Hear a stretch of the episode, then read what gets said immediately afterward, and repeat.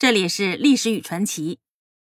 在以往的印象当中，郑氏一族最恨的人似乎应该是施琅。此人呢，先攀郑家，后来又带人平台。其实不是，郑成功恨不着施琅，他一六六二年就死了，到一六八三年的时候，施琅才带兵收台。所以呢，在郑成功的眼里，他只不过是个叛将而已。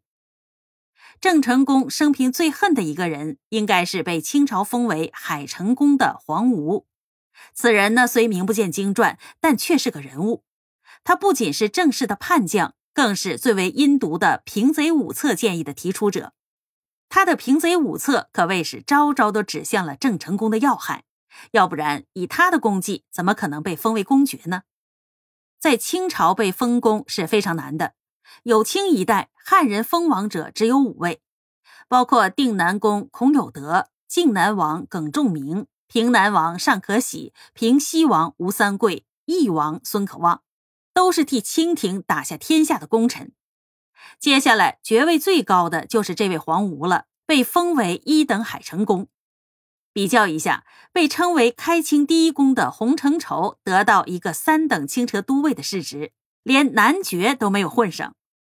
施琅入台奇功一件，也只捞到了一个靖海侯。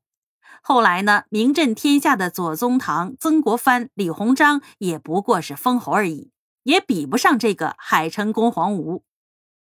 此人呢，原不过是个漳州平和县的一个造吏，后来呢，因为杀了知县，投了郑成功。郑成功待他不薄，以他为将，实守海城。海城是郑家没有攻台湾之前的大本营。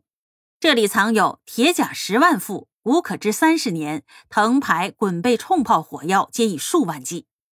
但是因为违误军令而担心受罚的黄吴，就是以此为进谏大礼，将其拱手送给了大清。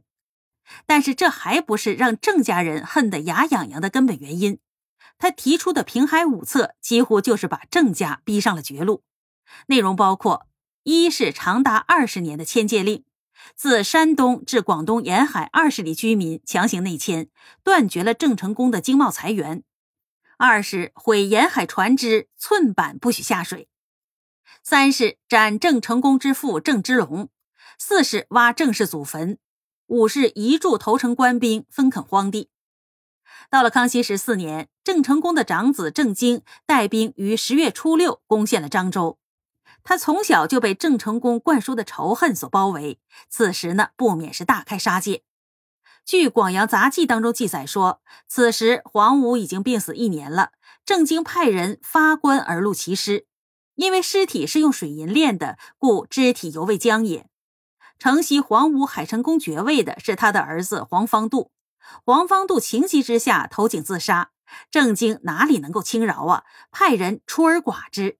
其实的情景相当的惨烈，这还不算，黄家在漳州的族人也都被处死了。黄武与施琅是正式的叛将，却是清朝疆域统一的功臣，此处不知该如何评价。